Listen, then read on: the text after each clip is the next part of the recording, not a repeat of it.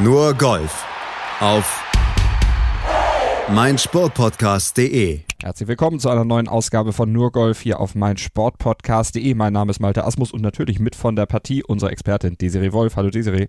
Hallo Malte. Ganz schön spannendes Golfwochenende, oder?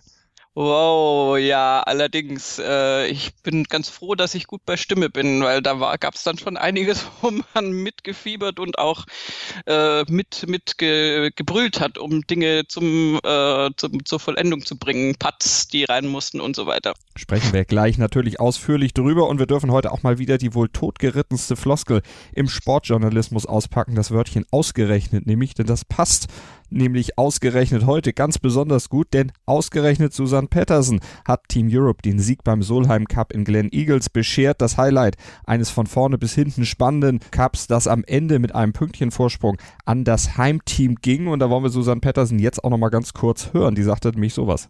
It doesn't get any better. This is a ultimate scenario for winning the Solheim Cup back. Und ausgerechnet der umstrittene norwegische Captain's Pick nach der Babypause, nach allen Kontroversen beim Solheim Cup von vor vier Jahren mit dem letzten Putt am Ende hat sie den entscheidenden Punkt dann in diesem Jahr zum Sieg geholt mit dem wahrscheinlich letzten Putt ihrer Karriere. Yeah, uh, I think this is a perfect uh, closure cap, uh, cl the end for my uh, uh, at least Solheim career and uh, also a nice the end for a professional career. Um, doesn't get any better. And, uh Desiree, besser kann man eine Karriere eigentlich nicht beenden. also das ist das ist natürlich ein äh, ziemlich krasser Move. Man weiß jetzt natürlich nicht, ob da äh, Dinge der Spontanität des Augenblicks geschuldet sind und sich das vielleicht doch noch mal ändert. Äh, wir hatten ja auch schon Rücktritte von Rücktritten äh, aller Orten, aber was Patterson da gemacht hat und die Art, wie sie das gemacht hat. Also das ist natürlich, also das würde zu ihr passen, sagen wir es mal so. Also ich äh, nehme das durchaus ab, dass sie halt sagt, hey Freunde, also besser wird's jetzt echt nicht mehr. Ich drehe das ab, weil, weil, wie soll ich das noch toppen? Und da würde sie natürlich einen Move machen, der deutlich sinnvoller ist, als äh, so Karrieren bis zum Ende zu reiten, in Anführungszeichen, äh, und zu merken, oh, irgendwie es geht nicht mehr. Sie hat jetzt ihren kleinen Sohn, vielleicht will sie da auch noch nachlegen, keine Ahnung. Und äh, wird einfach, also die, die hat das Unglaubliches vollbracht mit diesem, mit diesem Mini-Comeback jetzt, also Mini nur auf die Zeitspanne bezogen. Und ähm, ja, also ich könnte es äh, nachvollziehen, dass sie das tatsächlich durchzieht. Wir sprechen gleich ausführlich drüber. Das Beste kommt nämlich zum Schluss bei uns aber gleich als erstes. Wir reden nämlich gleich zum Start über den Solheim Cup Ladies First bei uns heute bei nur Golf hier auf meinsportpodcast.de und die Herren der Schöpfung, die müssen sich ein bisschen hinten anstellen, aber auch über die reden wir über den Sieg von Sergio Garcia bei der KLM Open reden wir natürlich auch, Desiree, positive Schlagzeilen von Sergio, das gibt es ja auch nicht so oft. In den letzten Monaten hat es das zumindest nicht gegeben. Ja, ich war auch überrascht, sagen wir mal so. Und der Kurs, der steht sogar noch, also es ist nichts kaputt gegangen. Und wir sprechen über den Premierenerfolg von Joachim Niemann beim The Greenbrier, all das heute hier bei Nur Golf auf mein Sportpodcast.de nach einer ganz kurzen Pause. 100% Sport. Jederzeit auf Abruf. Auf mein Sportpodcast.de. Wir starten aber die Golf-Sendung, die nur Golf-Sendung hier auf mein Sportpodcast.de mit dem Solheim Cup und dem überraschenden 14 13,5 zu 13,5 Sieg der europäischen Mannschaft über die USA in Glen Eagles und alles entschied sich am letzten Putt. Susan Patterson gegen Marina Alex. Ein Duell auf Augenhöhe und damit irgendwo auch ein Spiegelbild des gesamten Solheim Cup Wochenendes. Marina Alex, die verpasste am letzten Loch ihren Putt aus drei Metern deutlich rechts und dann war es an Susan Patterson. Etwas kürzere Distanz und am Ende dann das bessere Ergebnis. Wir hören mal rein.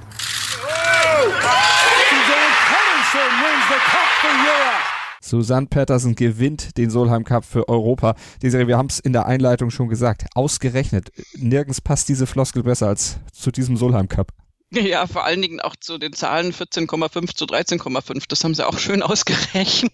Also gerade mal das, was es braucht, um den Cup zu holen. Ähm, die Prognosen waren ja lange Zeit äh, entweder für Team USA oder für ein 14-14, was dann auch ja für Team USA äh, ausgelaufen wäre. Das wäre das berühmte Retain the Cup gewesen. Ähm, und das will ja irgendwie keiner mit einem Unentschieden dann halt den Cup zu behalten, aber eigentlich nicht gewonnen zu haben. Das hätten auch die Amerikanerinnen also sie hätten es sicher genommen, aber das war natürlich nicht die Zielsetzung.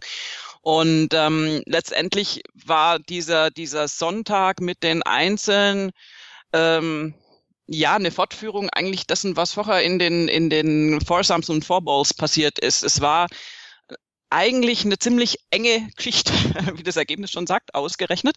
Und ähm, es, es gab ein paar Partien, auch in den Foursomes und Fourballs, die zum Teil sensationell hoch gewonnen würden.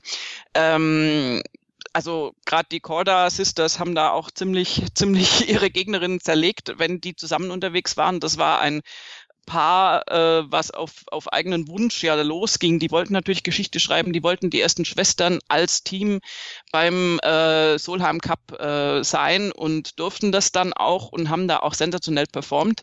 Die beiden haben einander sehr gut getan, sich gegenseitig gepusht und da auch wirklich sehr, sehr hohe Siege eingefahren.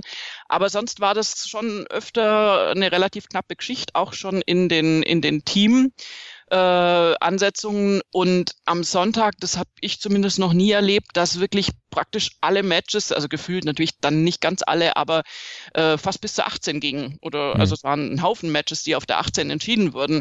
Und es gab ähm, bis auf eine einzige Partie, äh, die jetzt wirklich äh, dann doch äh, relativ früh schon entschieden war, hüllen wir mal den Mantel des Schweigens drüber, ähm, gab es ja wirklich ein, ein, ein Hin und Her auch auf dem Leaderboard. Ich meine, die Projected Ergebnisse kannst du sowieso natürlich knicken, wenn du erst vier Partien draußen hast, aber ähm, es war einfach sehr, sehr, sehr knapp. Es ging immer hin und her zwischen Team USA, Team Europe. Und trotzdem hat sich dann irgendwann in der Mitte so ein bisschen rauskristallisiert, dass das wohl knapp für die USA ausgehen wird. Das war eigentlich so, dass das äh, Bauchgefühl, mit dem auch Team Europe irgendwie, glaube ich, schon äh, ja befasst war, weil es dann doch irgendwann zu dieser äh, wirklich äh, unangenehmen Situation kam, dass es 11,5 zu 13,5 stand aus Sicht äh, der Europäerinnen und die Amerikanerinnen einfach nur noch ein halbes Pünktchen gebraucht hätten, um diese 14 zu erreichen. Und dann hieß es, jetzt müssen drei Partien, nämlich die drei, die noch auf dem Platz sind, gewonnen werden. Kann man und machen. So passierte es dann am Ende natürlich auch und alles kulminierte dann in diesem letzten Part von Susanne Patterson und die Situation beim letzten Part, die hat sie auf der Pressekonferenz dann auch nochmal geschildert. It's a dream come true to pull this off here in Scotland in front of these crowds for Beanie. here at Glen Eagles, uh, it doesn't get any better. That it came down to the final putt. I mean, I didn't know. I thought Bronte was in behind me in the fairway, but she's so good, so she closes out on 17. And uh, I actually didn't know that it was the putt, but I knew I was just. I knew it was so close because Beanie came up on 18th tee, and I'm like, okay, I, I understand. you don't have to say much, but it was fun. Großer Spaß am Ende natürlich, vor allen Dingen, als der Ball dann reinging. Beanie, das können wir kurz aufklären. Das ist Catriona Matthews, das ist nämlich ihr Spitzname. So wurde sie von ihrem Bruder genannt. Der konnte nämlich den Namen Catriona nicht aussprechen, nannte sie immer Trini und aus Trini wurde dann im Laufe der Jahre Beanie und äh, das hat sich dann weiter fortgesetzt und so wird sie dann auch teamintern weiter genannt. Das nur für alle, die da jetzt sich fragten, wer ist denn eigentlich Beanie? Ist die äh, Solheim Cup Kapitänin, die selber natürlich diesen Putt dann von Susan Patterson, von ihrem Pick dann auch gesehen hat, entsprechend emotional natürlich dann auch involviert war und wie sie selbst sagt, hören wir gleich rein, gar nicht hinsehen konnte. I, I could barely watch actually. Um, you know, it's, it's far worse watching. Uh, when you're playing, you're kind of in the zone and you're in the moment and you know, you've got control over things. But watching, um, you just have to have you know faith in the player that's there, and you just I mean they're all good players, and I had confidence they were going to do it, but uh, you know, it comes down to that. What was it, about 10 feet? I don't know. Uh, certainly wasn't a gimme, but uh, you know, a fantastic putt. Uh, but it's just been a great week. We've had some great performances from everyone. Ja, sie lobte das Team, aber man muss natürlich Susanne Patterson besonders loben, Desiree und auch Matthews, weil sie hat ja irgendwo an sie geglaubt. Sie hat sie nominiert, obwohl sie nur Nummer 635 in der Weltrangliste war nach ihrer Babypause. Ähm, in, seit der Babypause nur drei Turniere, glaube ich, gespielt hat und da nicht besonders gut gespielt hat, aber Erfahrung beim Solheim Cup hat sie natürlich ohne Ende. Ja, und ähm, da würde ich gerne mal kurz auf die Picks oder generell auf die Teams eingehen wollen, weil ähm, die amerikanische Presse hat, hat Katrina Matthews in der Luft zerrissen für diesen Pick. Also ich weiß noch, wie ich da, was weiß ich, Golf Channel und sonst irgendwas gelesen gehört habe. Die gesagt haben, wie kann man nur und so eine, also mehr oder weniger abgehalfterte Spielerin, die jetzt zwei, zwei Cuts verpasst hat und sonst nur ein Baby gekriegt hat, so ein bisschen übertrieben jetzt äh, dargestellt, wie kann man die berufen? Das ist ja, ähm, also so Zitat, ähm, das ist ein Zeichen dafür, wie verzweifelt das Euro europäische Team ist, dass man so jemanden berufen muss, weißt du, dass er nicht genügend Qualität hast, weiter vorne in der Weltrangliste oder sowas. Da, da habe ich gedacht, oh Freunde, das ist jetzt so ein bisschen krass, weil Susan Patterson hat natürlich ähm, Erfahrung ohne Ende, das hast du schon gesagt, und ich meine, sie ist halt dieses Matchplay ist kein, ist kein Turnier über vier Tage, ähm, wo sie jetzt vielleicht auch nicht die, die Konstanz hätte, da über vier Tage dann äh, jeweils ihre 18 Loch ganz toll zu spielen und dann irgendwie einen Turniersieg einzufahren oder ganz weit vorne platziert zu sein. Matchplay ist einfach äh, dieser Kampf Mann äh, gegen Mann, Frau gegen Frau oder zwei jeweils gegen zwei. Und da hat Susan Patterson die unglaubliche Qualität, halt ein totaler, ja, eine totale Kämpferin zu sein. Und, und, diese, und diese Erfahrung, die sie noch mit reinbringt, die ist doch wichtig fürs Team. Das Team ist jung, das europäische Team ist jung, das äh, amerikanische Team ja noch mehr. Und ähm, ich habe nämlich im Gegenzug zum Beispiel überhaupt nicht verstanden, warum Julie Inkster Christy Kerr nicht berufen hat.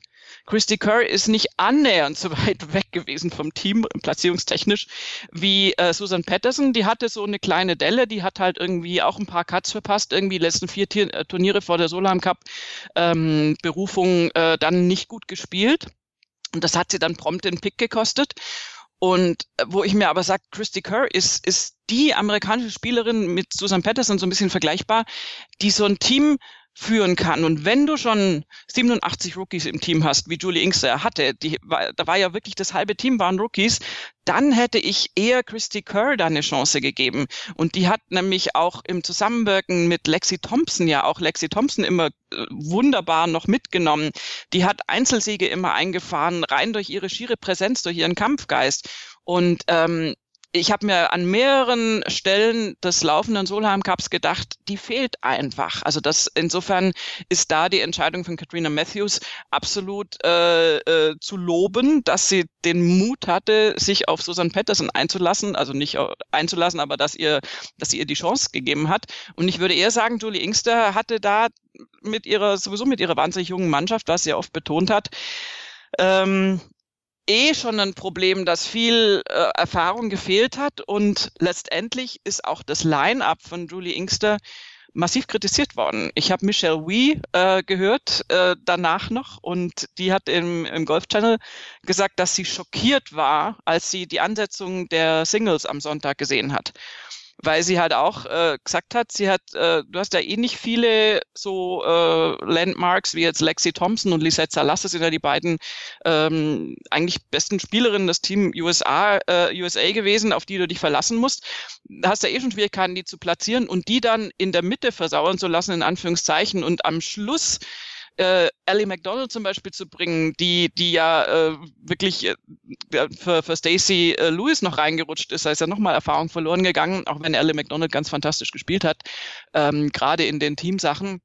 Aber am Schluss praktisch auf gerade auf Marina Alex, auf der Gegenspielerin von Susan Patterson, äh, diesen Druck letztendlich lasten zu lassen, ist halt irgendwie krass. Also sie hat da, ich meine, klar, sie hatte viele Rookies. Es gab nicht viele super erfahrene Spielerinnen, die sie richtig also als Skelett nehmen konnte. Aber Bini hat das eben gemacht. Die hat vorne Carlotta Thiganda rausgeschickt und die hatte hinten raus mit Nordquist, Patterson und Bronte Law als Mentalitätsmonster, wenn auch Rookie, ähm, hatte die halt ganz bewusst äh, für, für die Crunch-Time dann noch, äh, noch, noch Eisen im Feuer. Und das hat im amerikanischen Team ähm, aus meiner Sicht gefehlt. Da muss ich Michelle Wee recht geben. Das ist eventuell auch ein bisschen vercoacht. Allerdings muss man auch sagen, wenn sie jetzt zum Beispiel Lexi Thompson hinten raus hätte spielen lassen, die war ja gehandicapt. Die hatte Rückenprobleme, mit denen sie sich rumgeschlagen hat und die sie ja auch sichtlich behindert haben.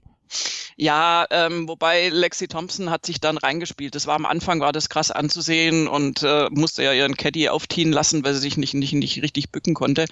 Ähm, dieser Muskel im Rücken, der hat sich tatsächlich freigespielt. Es hat äh, auch Julie Inkster gesagt, dass sie jetzt äh, bei Lexi das durchaus äh, nicht auf den Rücken schieben würde.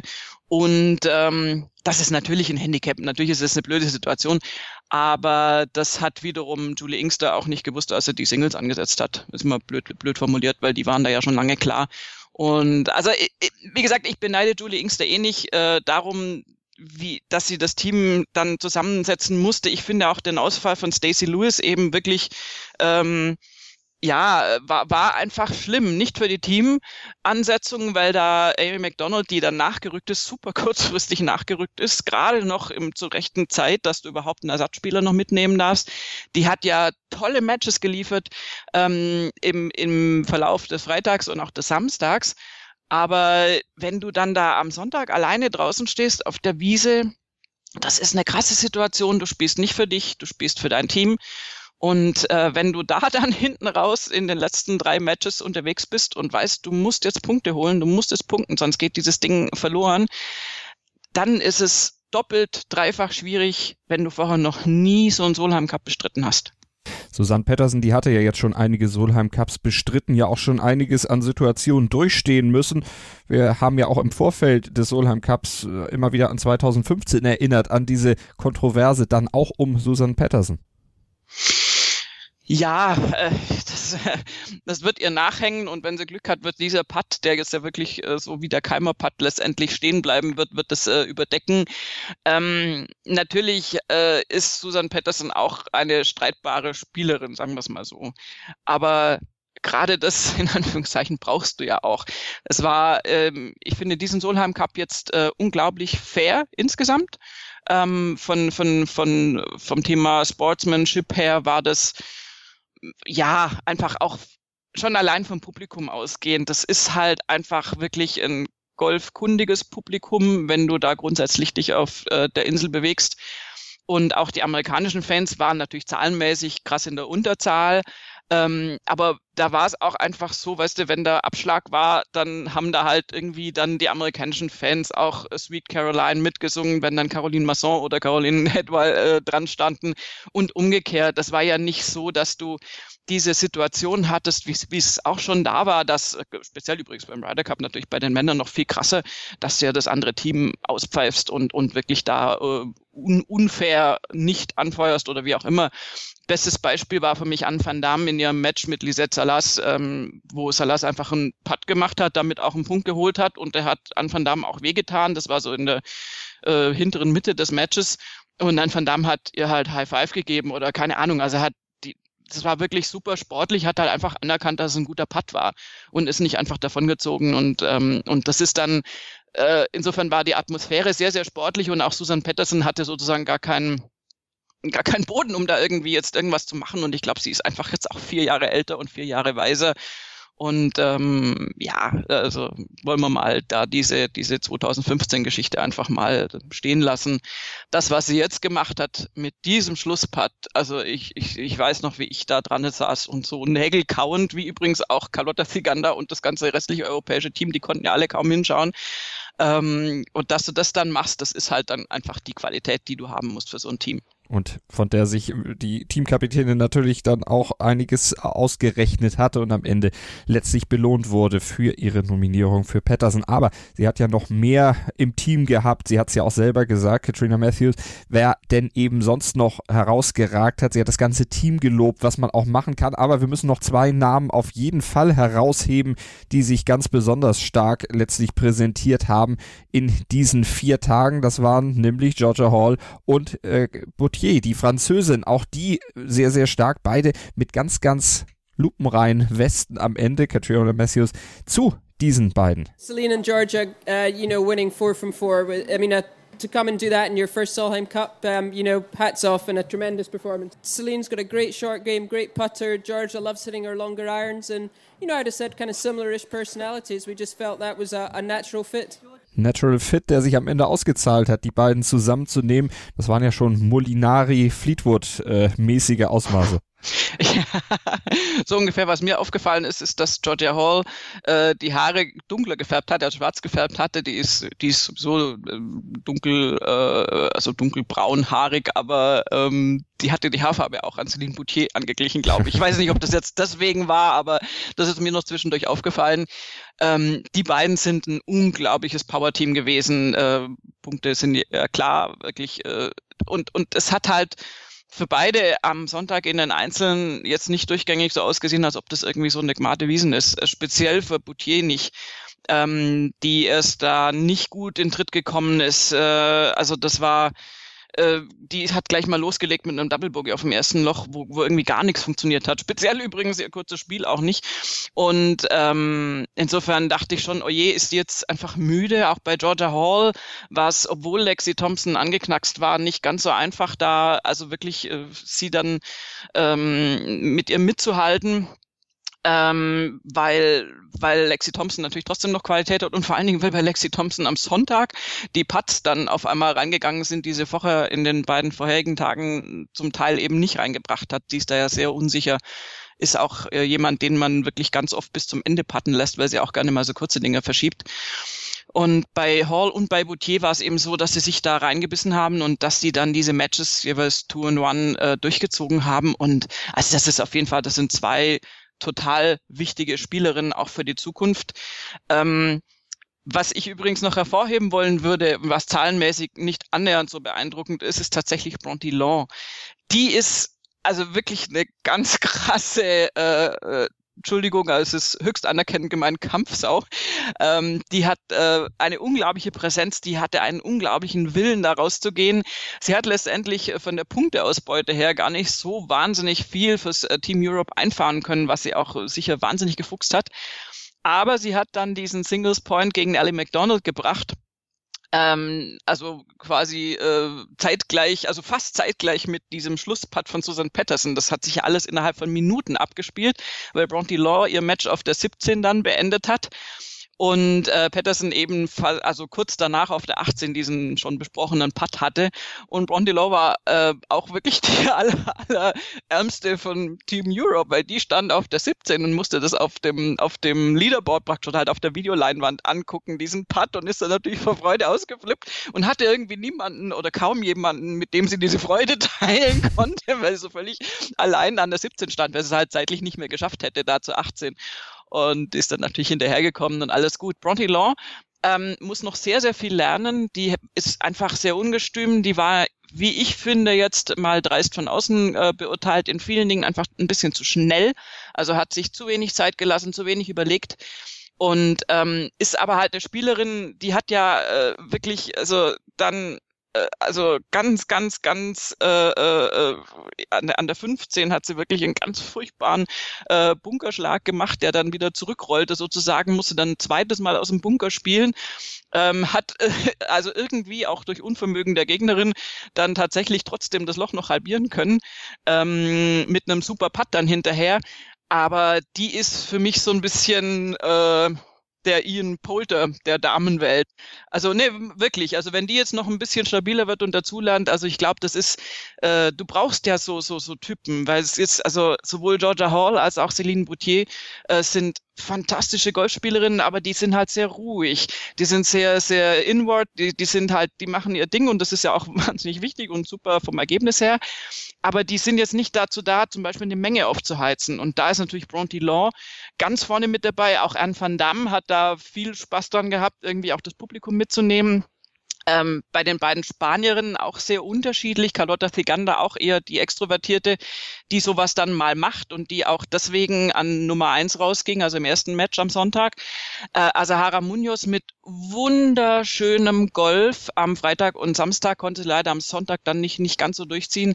Die hat unglaublich fantastisch gespielt, aber halt völlig ruhig, völlig ähm, das hast du fast gar nicht gemerkt, was die da zum Teil gebracht hat an Qualität. Und insofern ist es ganz wichtig, diesen Mix zu haben von, von diesen ruhigen und besonderen Spielern, aber halt auch von diesen Kampfgiraffen, die dann halt einfach da auch dann mal so ein bisschen Power. Ja, nee, ist ja so. Das ist mhm. doch bei Poulter genau dasselbe. Ich meine, Molinari ist ein fantastischer Golfer, aber der ist es natürlich niemand, der irgendwie die Menge anheizt. Im Normalfall, wenn jetzt nicht gerade Tommy Fleetwood neben ja. dem steht. Und äh, insofern ist Bronte Law, ich würde sagen, die ist äh, dann noch wichtig. Also gerade wenn es in zwei Jahren in die USA geht, da brauchst du Leute wie sie, die da, äh, die in Anführungszeichen die Eier haben, dann äh, wirklich Emotionen reinzubringen. Mhm. 2021 Solheim Cup in den USA wieder Inverness Golf Club in Toledo, Ohio, 4. bis 6. September. Schon mal vormerken. Also ist gar nicht mehr so lange hin, nur noch zwei Jahre. Dann geht's wieder los. Nächstes Jahr haben wir erstmal nochmal den Ryder Cup, aber Solheim Cup steht schon wieder am Horizont. Wir haben über das Team Europe gesprochen, wir haben darüber gesprochen, dass es eine Team-Performance war, das hat die Teamkapitänin gesagt. Zu diesem Team gehört natürlich auch Caroline Masson. Immerhin einen halben Punkt hat sie beigesteuert.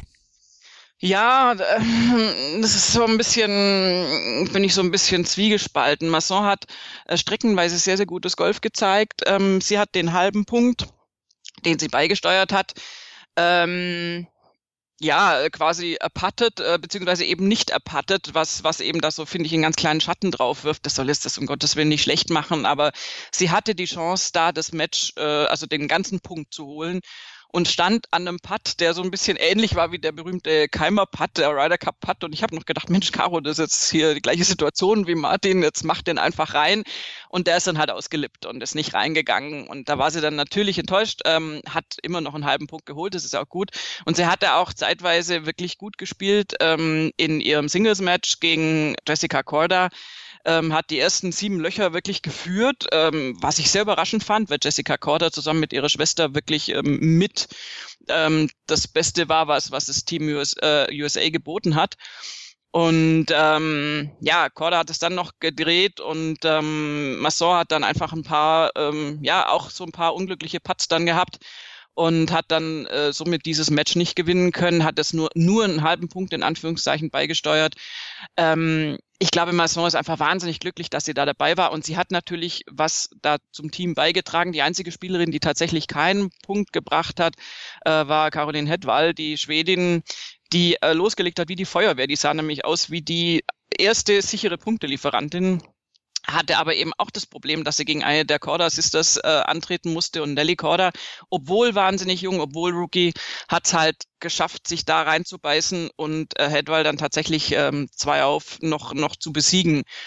Und äh, wenn wir schon von Perspektiven fürs Team Europe sprechen, die Corda Sisters sind natürlich eine Bank in Amerika. Das ist, äh, das ist toll, was die machen. Äh, ich hätte sie noch nicht mal auseinandergerissen, weil sie haben ja die Foursomes zusammengespielt, immer bei den Fourballs dann andere Partner gehabt. Und da habe ich mir nur gedacht, nee, weiß ich nicht, das ist vielleicht auch schon schwierig. Ähm, klar kannst du sagen, du, du teilst diese Qualität und versuchst damit andere Leute mitzuziehen. Aber die sind im Team, wenn sie sich gegenseitig pushen können, wirklich äh, gefühlt unschlagbar, haben da mhm. tolle Ergebnisse erzielt. Ähm, waren auch optisch am mutigsten. Also diese, die, die, diese Amer amerikanischen Ausstatter, also Team Europe war einfach nur irgendwie solide, seriös, äh, gut, gut angezogen, finde ich. Unspektakulär. Und Team USA hat natürlich immer mit Stars and Stripes irgendwie gespielt und die hatten ja so Schlafanzughosen, so, so ähm, dunkelblaue Schlafanzughosen, fast so Leggings mit weißen Sternen drauf. Die sehen auch äh, unterschiedlich gut aus an unterschiedlichen Spielerinnen.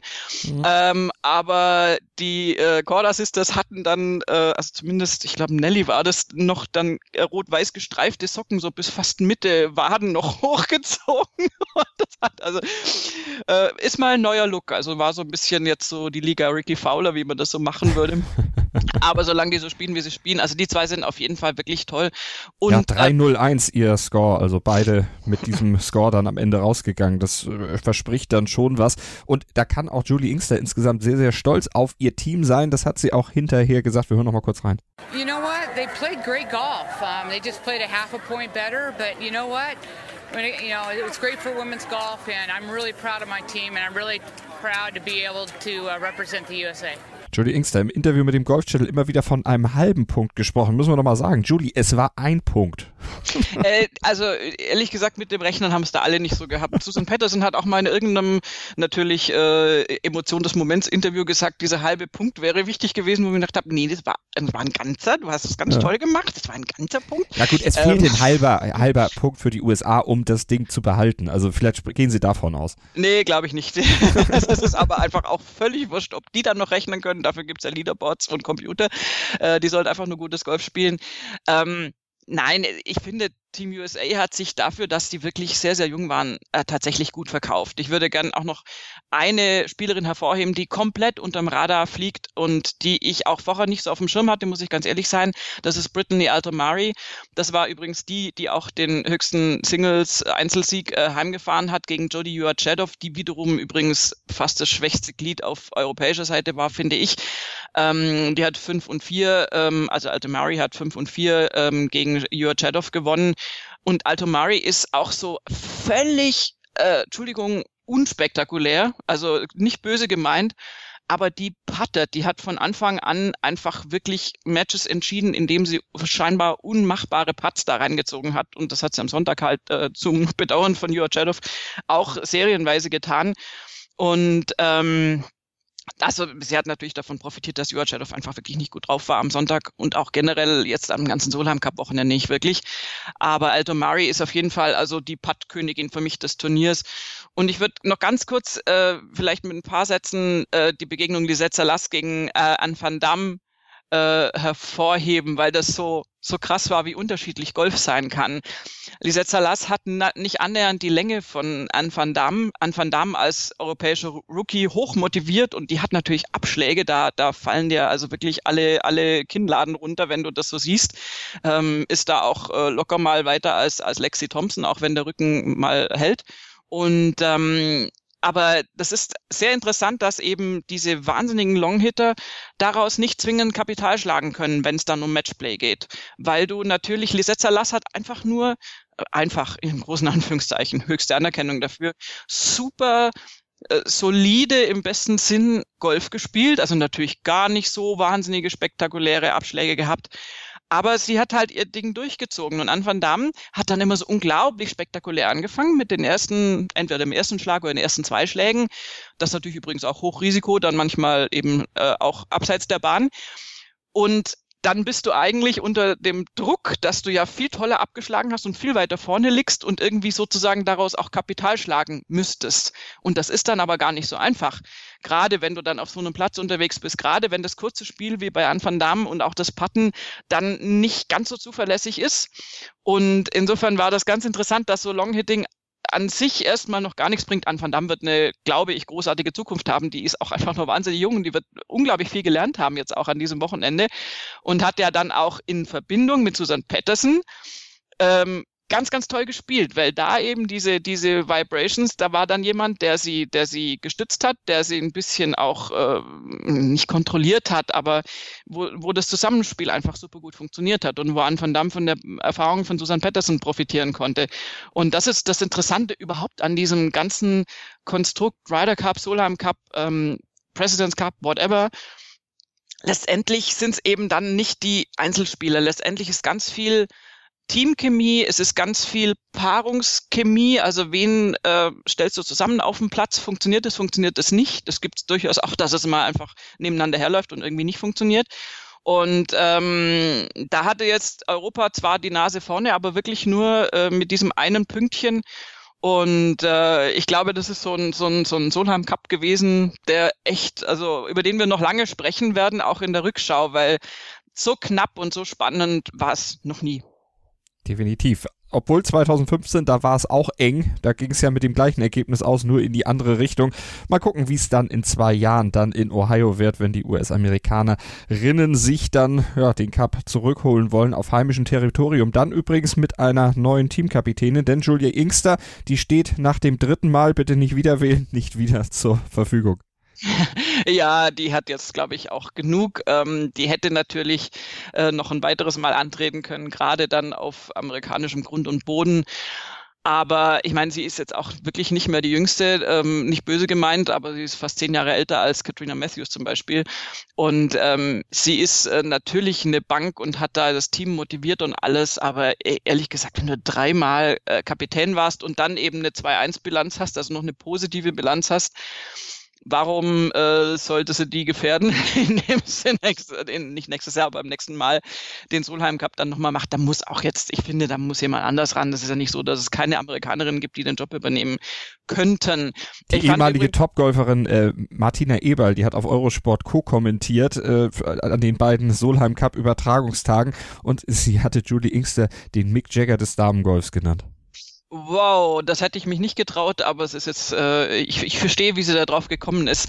ähm, ja, also ich würde noch einen Satz gern zu den beiden Kapitäninnen sagen und das ist ähm, letztendlich zurückzuführen auf die Eröffnungsrede. Da hat Julie Inkster natürlich begonnen ähm, und weil sie Titelverteidigerin ist und auch weil sie Gast ist und ähm, Julie Inkster ist ist natürlich, also natürlich bringt die viel Energie für ihr Team, aber ganz ehrlich, also wenn ich jetzt mit jemandem Kaffee trinken müsste, würde ich jetzt vielleicht nicht unbedingt sie auswählen. Wahrscheinlich tue ich ihr da Unrecht, aber äh, sie ist natürlich jemand, der wirklich sehr fierce ist und sehr, sehr, sehr, sehr bestimmend ist und, und hat dann in ihrer Eröffnungsrede einfach äh, den Solheim Cup natürlich dadurch aufwerten wollen, dass sie gesagt hat, das ist ein Jahr mit so wahnsinnig vielen großen Sportereignissen und hat dann aber eben ja und äh, die Fußball-WM der Frauen und wo ja die Amerikanerinnen gewonnen haben und sowas und hat also immer so äh, America First so ein bisschen Entschuldigung äh, so das so wahnsinnig hervorgehoben, wo ich nur gedacht habe, oh, wow, ihr seid doch eh Titelverteidiger.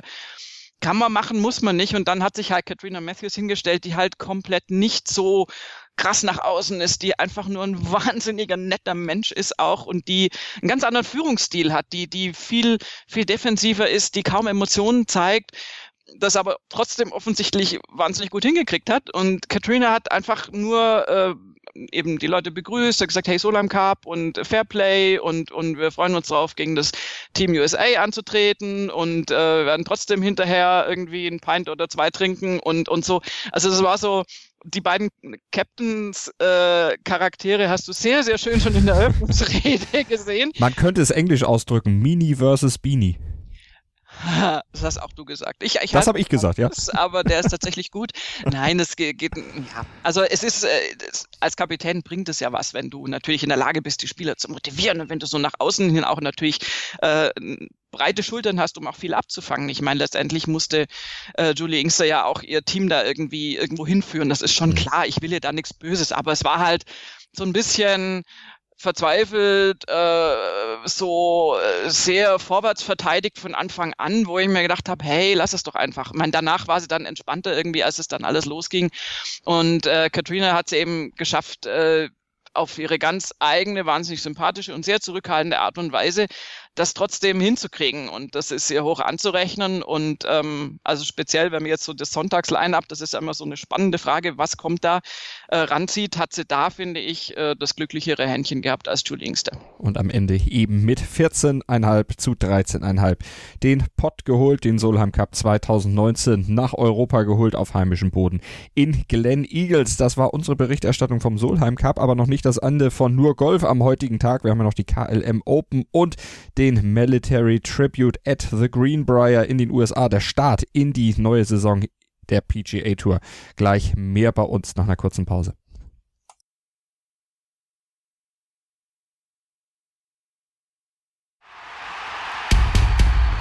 Mein Sportpodcast.de ist Sport für die Ohren. Folge uns auf Twitter. Willkommen bei mein Sportpodcast.de. Wir sind Podcast. Wir bieten euch die größte Auswahl an Sportpodcasts, die der deutschsprachige Raum so zu bieten hat.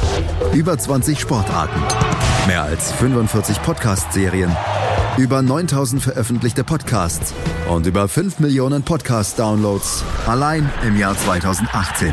Wir sind Podcast. Wir sind mein Sportpodcast.de.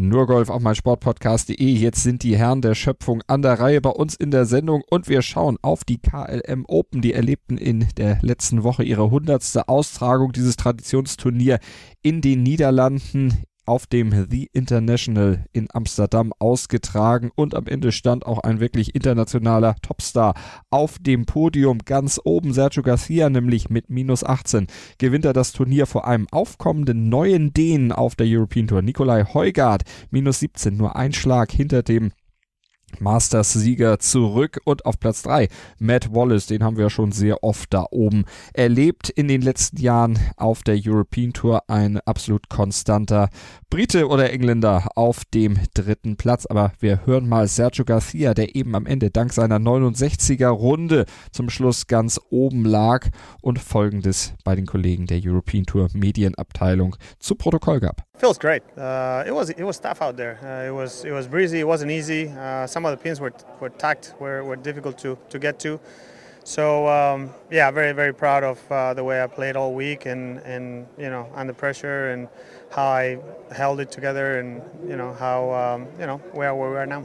Familie war mit dabei, Frau, Kind, mehrere Verwandte.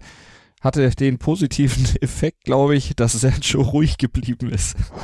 ja, ähm, es ist, äh, ja, ich, ich druck's ein bisschen rum, weil für mich ist es tatsächlich äh, schwierig, jetzt Sergio Garcia in den höchsten Tönen zu preisen für diesen Sieg, was wir normalerweise sehr gerne machen würden. Ähm, weil sein, seine äh, ja, mehreren Vorfälle des Fehlverhaltens auf dem Golfplatz tatsächlich so ein bisschen äh, ja die die Good Vibrations überlagern. Es tut mir leid, aber ich kann das nicht wirklich verdrängen. Und ähm, ich freue mich natürlich prinzipiell jetzt, wenn irgendwie äh, Sergio Garcia ein Turnier gewinnt. Und äh, aber und er hat es natürlich mit mit kompletter Routine da äh, nach Hause gespielt, obwohl Nikolai Heugart da ja wirklich äh, Druck gemacht hat und da noch äh, rangekommen ist und auch Matt Wallace ja lange Zeit da noch im, in the Mix war. Also und sie haben auch davon profitiert, dass Callum Shinkwin äh, dann auf der Backline leichten Einbruch hatte. Denn der hatte ja noch äh, geführt nach Loch 6, Loch 7. Ja, ja, ähm, Double Bogey auf der 10 und dann ja. nochmal zwei Bogies 16, 18 ist halt so ein bisschen äh, nicht ganz das Finish, was man da hinlegen sollte. Also das ist schade für Callum Shinkwin, aber der hat sich dann da also relativ äh, knall auf Fall verabschiedet aus dieser Führungsgruppe. Ähm, nein, Sergio Garcia hat das natürlich äh, gut gemacht und gut nach Hause gebracht und ähm, insofern ja Gratulation.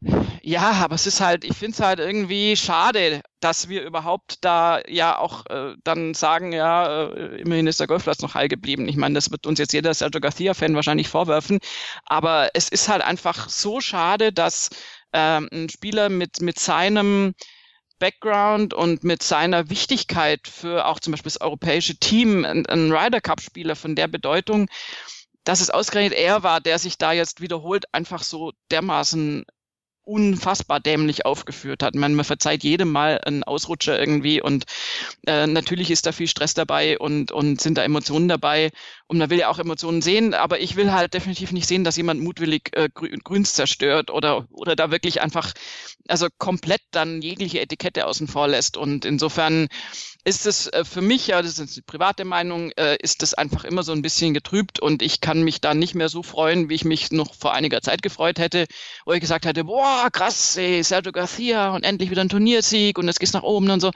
Ist also aus meiner Sicht so ein bisschen getrübt, tut mir leid.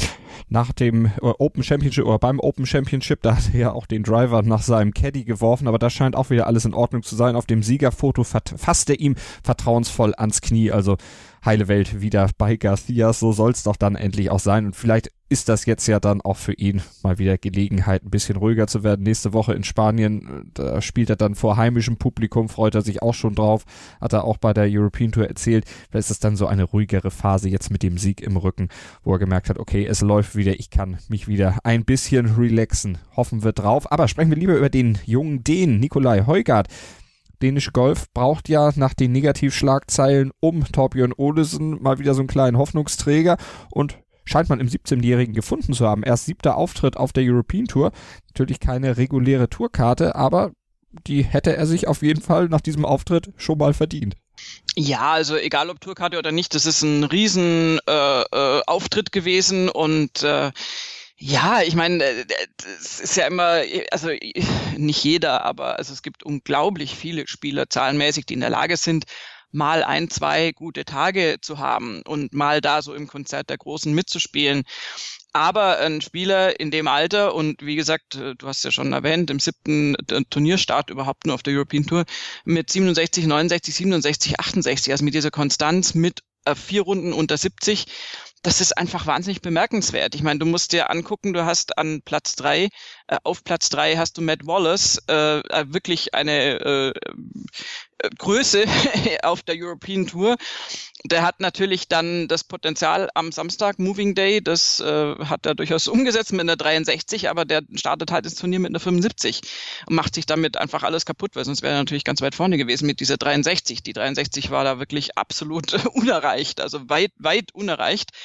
Ähm, und äh, also da im Vergleich, Wallace ist viel erfahrener, viel älter als, als Heugart und dass Heugart da so, so stabil eben auch performt, ist, ist schon eine Ansage. Und ähm, bei ihm war es eben auch äh, jetzt, also da gab es kein Double Bogey wie bei Callum Shinkwin. Äh, er hat sogar mit einem Birdie noch abschließen können auf der 18, hat natürlich Sergio Garcia dann nicht mehr einholen können, weil der trotz Bogey auf der 17 dann äh, zu weit weg war ähm, und ist dann nur, nur in Anführungszeichen auf diesen Einschlag noch rangekommen, aber hat sich dadurch eben äh, noch besser mehr von Matt Wallace absetzen können. Also das ist einfach eine sehr, sehr beeindruckende Performance. Thomas Björn hat sich natürlich auch geäußert.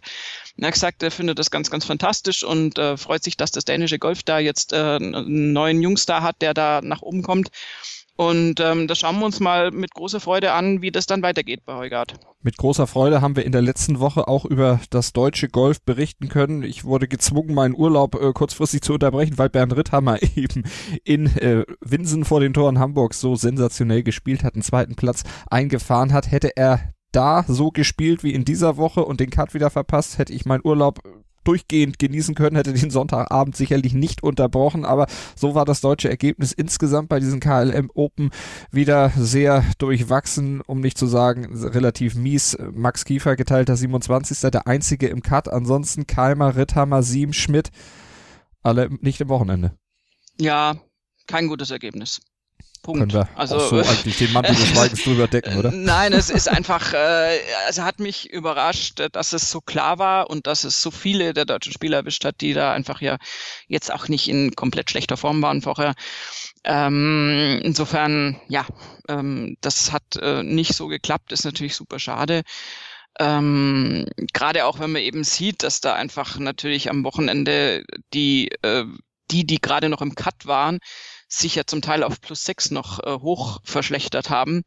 Ähm, unser Cut war bei minus eins, also beziehungsweise bei even par und ähm, dass jetzt äh, da einfach die die hinten liegenden äh, sich wirklich also gar nicht gut zum Teil präsentiert haben so die Plätze 60 bis 70 dann ähm, da hätte hätte hätte hätte und so weiter die berühmte Fahrradkette äh, natürlich theoretisch dann Martin Keimer auf jeden Fall locker mithalten können müssen aber hat halt nicht geklappt. Da müssen wir aufs nächste Turnier hoffen und ähm, wir haben ja auf der European Tour jetzt den den Schlussrun und haben aber eben noch Turniere. Das ist ja immer wieder, ich meine, das ist ja schon länger so, aber es ist immer wieder, äh, ja, so, so ein eigenartiges äh, nebeneinander von einer neu startenden PGA Tour jetzt mit dem ersten Turnier und einer European Tour, die jetzt gerade so Fahrt aufnimmt im Race to Dubai, so auf den Schluss hin. Ähm, da haben wir noch, wir haben noch einiges an Golf in diesem Kalenderjahr und äh, da freue ich mich auch schon drauf. Das tun wir natürlich gemeinsam und äh, werden wir auch weiter natürlich verfolgen und hier bei nurgolf auf meinsportpodcast.de auf den von dir schon angesprochenen Saisonstart der PGA Tour natürlich auch noch blicken. Im Military Tribute at the Greenbrier, der Start ins neue Jahr auf der großen Tour in den USA gleich bei uns und es gab dann ja auch den ersten Sieg eines jungen Mannes, den ersten Sieg eines Chilenen auf der PGA Tour. Darüber gleich mehr hier bei uns bei Nurgolf auf meinsportpodcast.de mein Sportpodcast.de ist Sport für die Ohren. Like uns auf Facebook. Die komplette Welt des Sports. Wann und wo du willst. Starting Grid. Der Podcast rund um den teuersten Sport der Welt. Mit Interviews. They have everything on paper required to win the World Championship. Und Analysen. Taktik und Ferrari klappt nicht immer gut. Vor und nach jedem Grand Prix. Starting Grid. Die Formel 1 Show mit Kevin Scheuren und Ole Waschkau in Zusammenarbeit mit motorsporttotal.com und Formel1.de. Keep racing auf meinsportpodcast.de. Nur Golf auf mein Sportpodcast.de und wir schauen auf das erste von 49 Turnieren der PGA Tour Saison 2019-20. Es geht also wieder los. Nach dreiwöchiger Pause meldet sich die PGA Tour zurück mit dem Military Tribute at the Greenbrier und Joachim Niemann, der meldet sich mit seinem allerersten Turniersieg auf der PGA Tour. Minus 21 sein Score am Ende Platz 1. Sechs Schläge vor Tom Hoagie und sieben Schläge vor Brian Harmon, Harris English und Nate Lashley und Richie Werensky, auch der noch auf dem geteilten dritten Platz für Niemann mit 20 Jahren. Der erste Turniersieg und er ist der erste Sieger auf der PGA Tour, der aus Chile kommt. Und darüber hat er sich natürlich auf der Pressekonferenz dann auch ausgelassen. Thank you. Yeah, it's, it's been unbelievable. Yeah, for my whole country, they were watching me. I got a couple texts from them. So I'm really happy to get the trophy for for for my family, for for my coach and everyone back there in Chile. So yes, unbelievable. Couldn't get any better. Und er freut sich auch natürlich zurückzukommen, mit all seinen Freunden zu feiern. Das kann er auch. Desiree, gutes Turnier und er war eigentlich auch mal fertig. Wir haben ihn in der letzten Saison ja immer schon mal wieder auch in Contention erlebt, richtig zusammengebracht hatte er es da nie, aber jetzt hat es geklappt und das ja dann auch gleich mit einem ziemlich heftigen Vorsprung. Ja, also erstens ist der Vorsprung schon mal mehr als bemerkenswert, den er da ins Ziel gebracht hat. Und zum Zweiten ist die Gesellschaft, in die er sich da jetzt begeben hat, äh, höchst illuster. Er ist nämlich zusammen mit Seve Ballesteros und äh, Rory McIlroy der dritte im Bunde ähm, von Spielern, die nicht in den USA geboren sind und auf der PGA Tour gewonnen haben, bevor sie 21 wurden. Das ist also, das ist jetzt mal eine nette äh, Gesellschaft, würde ich sagen. Und äh, da kann Joachim Niemann auch stolz drauf sein. Dass er jetzt beim The Greenbrier gewinnt, ist insofern, das ist jetzt so, so typischer Kommentatorensprech, nicht überraschend, weil er natürlich äh, 2017, da war er ja äh, Nummer eins in der Weltrangliste der Amateure, hat er da schon gespielt. Ähm, da, das war seine allererste Sponsors Exemption und äh, ist da schon 29. geworden, also Cut geschafft, 29. ist ja ein Riesenergebnis als Amateur. Und ein Jahr später, 2018, da war er ähm, gerade nur so Special Temporary Member auf der PGA Tour, äh, war er schon Fünfter. Also insofern hat er da wirklich gute äh, Erinnerungen an diesen Platz und offensichtlich auch einen guten Zugang zu dem Platz dass er jetzt diesen Sieg holt, ist äh, insofern äußerst bemerkenswert, als dann natürlich wirklich äh, ja ein Feld ist, was, was äh, sehr, sehr viel mehr Erfahrung hat. Äh, zu weiten Teilen nimmst du Brian Harmon, nimmst du Harris English und so weiter. Ähm, und dass er sich da mit sechs Schlägen Vorsprung durchsetzt, mit einer 64 am Sonntag, was er übrigens auch im Vorjahr gespielt hat, eine 64 mhm. am Sonntag.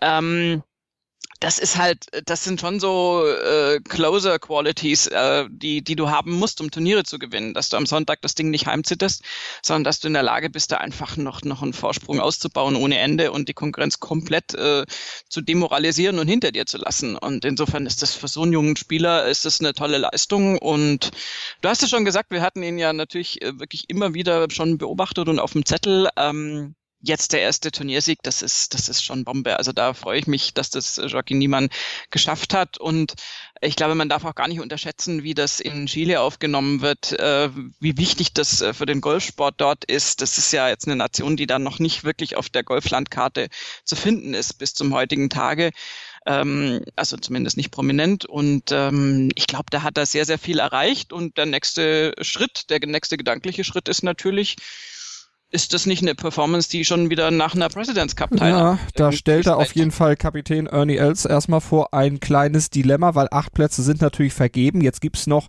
die Captain's Picks. Äh, Ernie Els darf sich natürlich noch entscheiden. Und da sollte er eigentlich Joachim Niemann durchaus mal auf dem Zettel haben. Niemann selber sagt, ja, würde ich mich schon drüber freuen. Das ist ein Traum bisher, aber das Team ist auch schon mal recht gut. Wir kämpfen alle um diese noch freien Captain's Pick Plätze, aber er ist schon, glaube ich, optimistisch, dass er mit der Leistung und überhaupt seiner Gesamtleistung bisher in seiner Karriere da durchaus für in Frage kommt. Ja, das wird man sehen müssen. Also es ist ja jetzt so in der heißen Phase vor der Nominierung dieser, dieser Captain's Picks, äh, kommt es wirklich auf, auf jedes Turnier auch an und kommt es eben ganz äh, drauf an, wie die aktuelle Form ist. Und das ist ja genau das, äh, das Positivum, was so ein Captain's Pick dir bringt. Es kann ja sein, dass in deiner Rangliste, also die Leute, die da drauf sind, dass die natürlich tolle Performances geliefert haben, aber das vielleicht schon Wochen, Monate her ist und die natürlich ja. einen riesen Punktepolster hatten und vielleicht aktuell gar nicht so fit und in Form sind.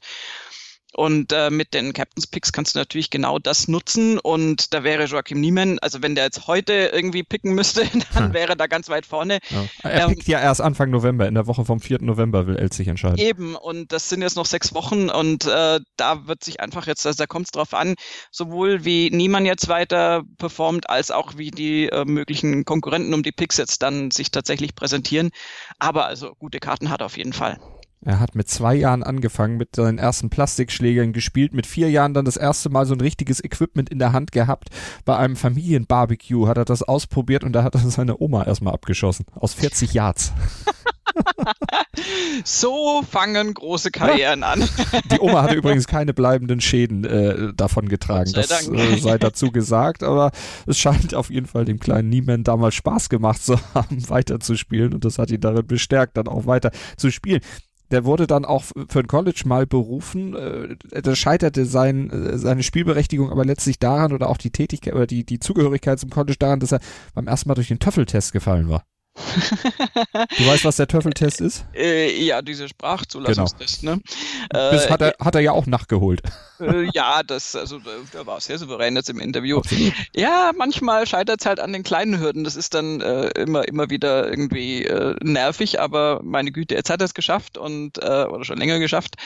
Und ähm, ich finde es, wie gesagt, also es ist einfach ganz, ganz toll, so eine beständige Leistung mit einem Ausrufezeichen an der sehr, sehr niedrigen Schlussrunde natürlich da zu sehen bei so einem jungen Spieler ähm, gab es neulich, ich weiß nicht mehr, wo drüber gesprochen wurde, aber halt erneut das Gespräch, ich glaube, es war sogar im Rahmen der Solheim Cup Berichterstattung, wie das so ist, eben so ein bisschen haben so etwas erfahrenere äh, Spieler und auch Kommentatoren drüber gesprochen, ja, früher bist du halt praktisch dann auf die Tour und hast erstmal so geguckt, wie das da so läuft und natürlich von der Erfahrung der Älteren dann versucht zu lernen und so. Heutzutage gehen die Jungs da halt rauskommen vom College und sagen, ja, wieso, ich kann hier ja gewinnen. Und wir haben ja genügend Beispiele Beispiele von First-Time-Winners äh, auf der PGA Tour immer wieder, die da rausgehen, siehe, was weiß ich, Cameron Champ jetzt äh, letztes Jahr um ungefähr diese Zeit, äh, die dann da rausgehen und da einfach das, äh, die Golfplätze völlig in Grund und Boden spielen, was dann nicht zwingend natürlich konstant sein muss. Gerade Cameron Champ hat ja dann durchaus Niederungen durchschritten in, in der letzten Saison. Aber du hast natürlich da eine ganz andere Einstellung äh, und, und ein ganz anderes Selbstbewusstsein bei den jungen Golfern heutzutage. Das ist auch einfach soziologisch, äh, spiegelt sich auch in der Gesellschaft bei, bei jungen Leuten in Anführungszeichen. Ähm, die werden da anders gepusht und kommen da anders hin. Und bei Joachim Niemann war es jetzt ja auch nicht jetzt komplett sein erster Auftritt auf der PGA Tour, aber der hat es sehr, sehr gut aufgebaut von, vom Amateur dann eben Richtung Tourkarte, Tourkarte gekriegt und jetzt den ersten Sieg eingefahren. Also es ist ein super Ablauf und ähm, ja, wir haben ja vorher auch schon gesagt, von dem wird man einfach noch hören. Definitiv und sicherlich auch noch mehr. Übrigens 2019 das erste Jahr seit 1931, wo jetzt schon mehr als ein Spieler als Sieger aus einem Turnier hervorgeht, der unter 21 oder der 21 ist. Das ist äh, dann auch schon mal was Bemerkenswertes, trifft genau auf das, was Desiree gesagt hat. 1931 übrigens waren es drei Spieler, die damals das 21. Lebensjahr noch nicht vollendet hatten und trotzdem schon Turniersieger waren. Mal gucken, was noch kommt. Die Saison fängt ja jetzt erst wieder an. Einige Turniere sind zu spielen und die ganz großen Namen, die machen ja immer noch Pause. Davon hat niemand vielleicht jetzt auch ein bisschen profitiert bei diesem Sieg, aber das interessiert hinterher überhaupt keinen mehr. Es steht fest, er hat The Greenbrier gewonnen und er hat diese drei Wochen Pause gut genutzt, wie er auch selber gesagt hat. Yeah, from the beginning of the of the of the waves, since the first day, I I I felt with a lot of confidence coming off like a three weeks off. So I feel like a, a, like like fresh. Uh, I was playing really good. I I practiced a lot with my coach that off season.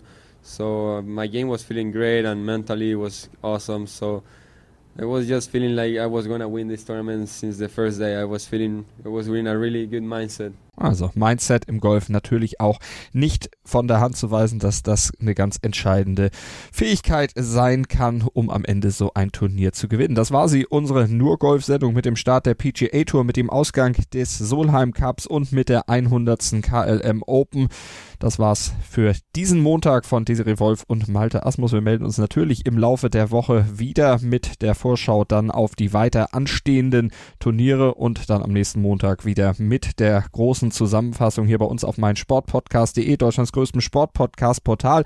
Abonniert doch unseren Nur Golf-Feed bei iTunes oder mit dem Podcatcher eures Vertrauens. Lasst uns eine Rezension da, bewertet unseren Podcast, würden wir uns sehr drüber freuen, wenn ihr ein paar Sterne bei iTunes für uns liegen lasst. Am liebsten natürlich fünf Sterne, aber das ist euch überlassen. Und wenn euch was nicht gefällt, schreibt uns gerne auch Kommentare oder kontaktiert uns über Social Media. Die Wege stehen unter diesem Podcast auf meinsportpodcast.de in den Show Notes. Und dann hören wir uns bei der nächsten Ausgabe dieser Review auch. Dank dir. Gerne. Nur Golf auf meinsportpodcast.de 90 Minuten, zwei Teams, pure Emotion. Es geht wieder los. Die Fußball-Bundesliga auf meinsportpodcast.de. Abonniere jetzt deinen Bundesliga-Podcast und sei dabei im Bully Special. Weserfunk. Auf die Zirbelnuss. Füchsle Talk. BV Beben. Unter Flutlicht. Werkskantine am Wasserturm und viele mehr. Die Fußball-Bundesliga auf meinsportpodcast.de